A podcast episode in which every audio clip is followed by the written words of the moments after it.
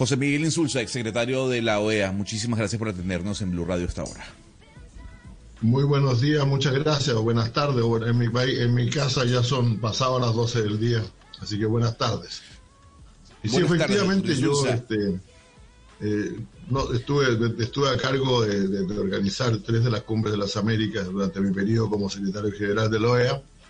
En realidad yo he estado en seis de las ocho cumbres que han habido, ¿no? Y por lo tanto creo, a ver, creo que siempre hay, algunas cosas que quedaron bastante claras, algunas que me gustaron a mí otras que no me gustaron. ¿Me, están escuchando? Sí, lo escuchamos perfectamente, eh, doctor Insulza, y hay algo que me llama la atención. ¿Cómo se organizó y cómo se gestó esa cumbre del 2015 para que Estados Unidos, Cuba y Venezuela se sentaran en la misma mesa, algo que no está ocurriendo en este momento? Antes del 2015, yo quiero decirle que a nosotros nos sorprendió mucho. Yo era ministro de Relaciones Exteriores de Chile cuando se hizo la primera cumbre de las Américas. Y la primera cumbre de las Américas la invitó Estados Unidos. Y se consagró ahí una cierta tradición de que el país que invita, el país que hace la cumbre es el que manda las invitaciones. Y eso se, duró siempre. Por lo tanto, este, eh, todos los países fueron invitando a distintos, distintos países miembros. Generalmente Cuba no era invitado, Cuba no era, se decía bueno que Cuba no es miembro de la OEA. Era un poco raro, porque en realidad aquí la cumbre no era de la OEA, sino que, repito, era el país que la estaba organizando. El, el gobierno de Panamá decidió la invitación de Cuba. a ellos les correspondía hacerlo. Pero sí hay que reconocer que a los Estados Unidos no les pareció mal. No les disgustó que se invitara a Cuba ellos de alguna manera ya estaría, estaban y, muy pocos muy pocos tiempos después de eso iniciaron una cierta apertura de las relaciones con Cuba durante el gobierno del presidente Obama, ¿no? Por lo tanto, en la, isla ahí, ahí quedó sentada esta idea de que todos los latinoamericanos, todos los americanos, las 35 naciones de América, independientes de América, podían asistir.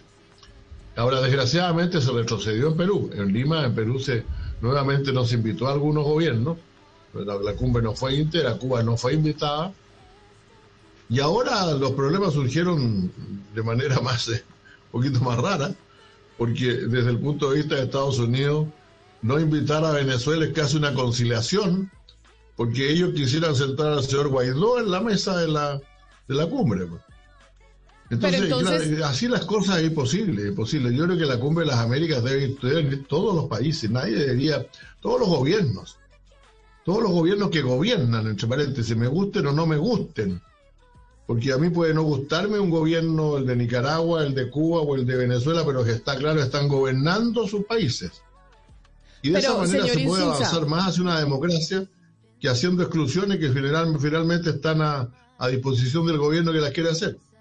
Pero entonces lo que usted considera, al igual que lo, lo decía ayer el, el expresidente de Colombia, Ernesto Samper, es que a la cumbre de las Américas se está equivocando Estados Unidos al decir, pues no debería ir ni Nicaragua, ni Venezuela, ni, ni Cuba. Deberían ir todos los países, por más de que en esos países haya una violación fragrante de los derechos humanos y de la participación eh, política en democracia, como lo vimos en Nicaragua el año pasado.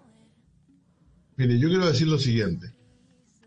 En nosotros, por ejemplo, en mi país, el, gobierno de la gobierno anterior del presidente Piñera reconoció al señor Guaidó. Pero aquí sigue habiendo un embajador de Venezuela, porque cuando hay cosas que hablar con Venezuela, y vaya que tenemos cosas que hablar con ellos, si ya hay más de un millón, de, hay más de 700 mil venezolanos viviendo en Chile, pues, producto de la emigración que se ha producido, y nosotros condenamos eso, lamentamos eso, criticamos al gobierno de Venezuela, pero, pero el embajador sigue siendo el embajador de Maduro, pues, y no el embajador de Guaidó. Entonces, e, e, el problema es ese, o sea, si no respetamos lo que ha sido la doctrina habitual de los países de América Latina, que es la doctrina Estrada, que, que se reconoce al gobierno que está en condiciones de gobernar ese país, aunque no nos guste su gobierno. Yo he dicho cosas terribles en contra de Daniel Ortega y las seguiré diciendo. Pero no creo que avancemos a ninguna parte diciendo que hacemos de cuenta que no reconoce a Venezuela y que no, que no gobierna Nicaragua. Desgraciadamente, desgraciadamente, Daniel Ortega no gobierna Venezuela y no avanzamos hacia cambiar la situación, perdón, Nicaragua no, gobierna Nicaragua y no avanzamos a mejorar la situación en Nicaragua por el hecho de excluir a, Ortega o a, Maduro o al, presidente de, Cuba, ¿no? Eh, señor Insulza, cuéntenos un poco el significado eh, que tiene la ausencia de un presidente como eh, López Obrador. Porque, es decir, nosotros entendemos la Cumbre de las Américas, que es como unos foros que ocurren allá, se habla de crecimiento económico, que podría ayudar a la, a la prosperidad del continente, pero de que se tomen decisiones trascendentales, pues aquellos que no conocemos cómo funciona esta cumbre, pues yo por lo menos no estoy muy al tanto de qué decisiones se toman allá. ¿Qué entonces significa? ¿Qué tan importante es esta ausencia? ¿O, se puede llevar a cabo una cumbre tranquilamente sin la presencia de un presidente como él? En las ocho cumbres que yo he conocido, no creo que haya habido nunca un presidente que se haya negado a ir a una cumbre. Nunca, nunca había uno que se haya arrestado. Algunos ciertamente no han podido ir por distintas razones. Algunos por enfermedad, alguna cosa por el estilo pero la particularidad que tiene la cumbre es que están todos, y eso, es, muy, es muy fundamental en la cumbre de las Américas. Por eso fue tan importante el triunfo de, lo, que, que decíamos que Cuba también tenía que ser invitada. Porque la gracia es que usted, si usted quiere decirle, si usted quiere decirle todo lo que le quiere decir a Daniel Ortega, se lo puede decir en su cara, se lo puede decir ahí directamente. Usted no está reconociendo una realidad jurídica, no está tampoco dándole respaldo. Está diciendo, usted, señor, comete todas estas barbaridades, pero ciertamente, por favor, deje, deje de ser dictador en su país, le podrá decir usted, pero no reconocerá que está ahí.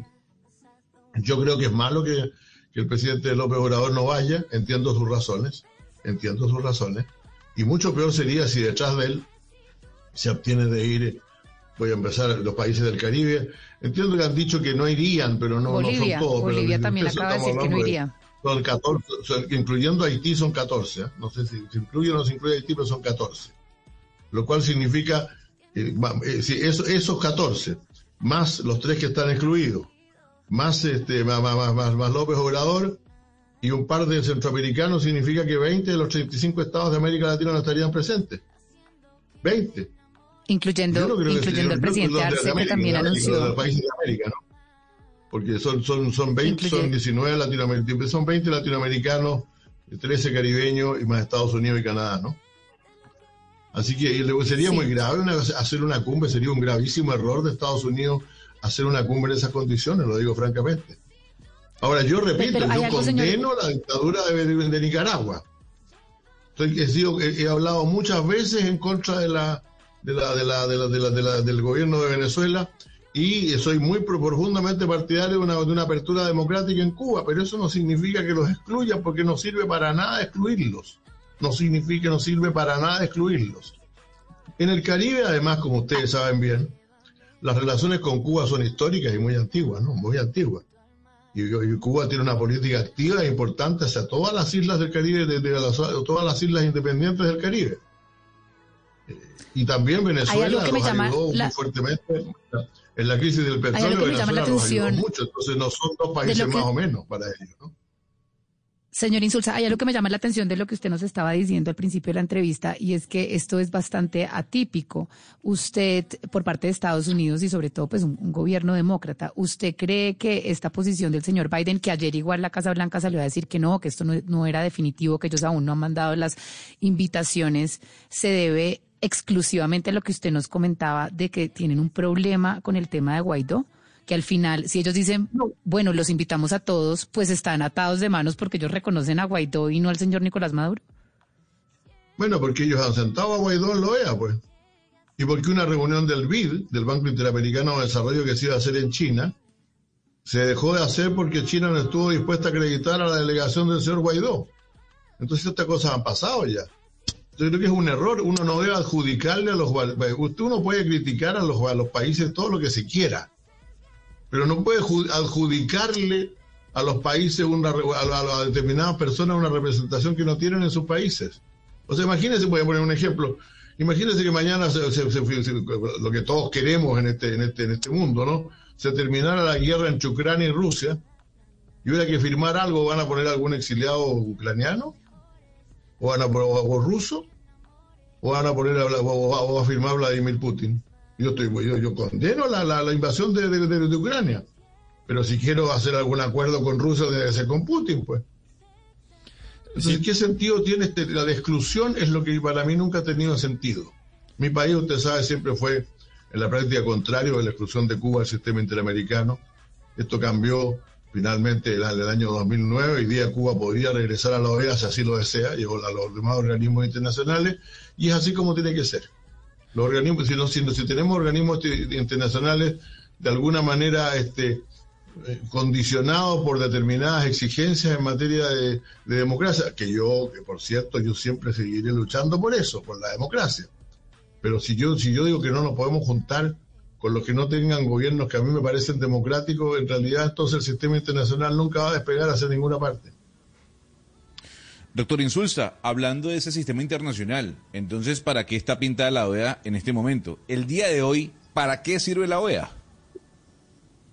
Bueno, yo creo que la OEA sirve en la medida en que representa, en que, en que es, un, lugar donde dialogan todos los países de América. Y no solamente, y no, todo, cuando digo todos, todos. Por eso yo, yo desde mi cargo en la Secretaría General de la OEA, yo insistí muy largamente que Cuba fue, debería ser reincorporada a la OEA, o por lo menos más bien no. El que no quiere no viene, ¿no? Pero que, las, sanciones a Cuba, fíjese usted que las sanciones a Cuba eran por, por, por, por eh, por abrazar el marxismo-leninismo y por ser partidario de la alianza chino-soviética.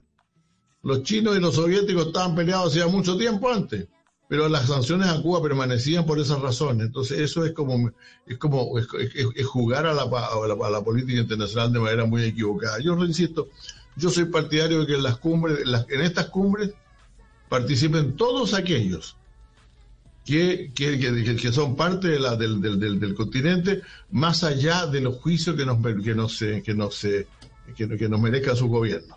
Un juicio que a mí, en mi caso, lo reitero, es negativo, pero prefiero tenerlos ahí, tener ahí para decirlo, que hacer fracasar la cumbre por el hecho de, por no invitarlos.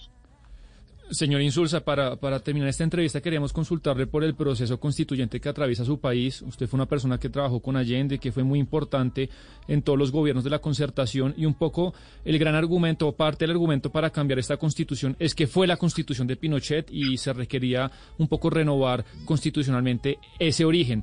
¿Usted cree necesario renovar esa constitución. Yo creo necesario, pero no por, no por esa razón. O sea, mire, la constitución de Pinochet se dictó en 1980 y en realidad lo que rigió hasta 1988 fueron unos artículos transitorios que le daban el poder a la Junta Militar.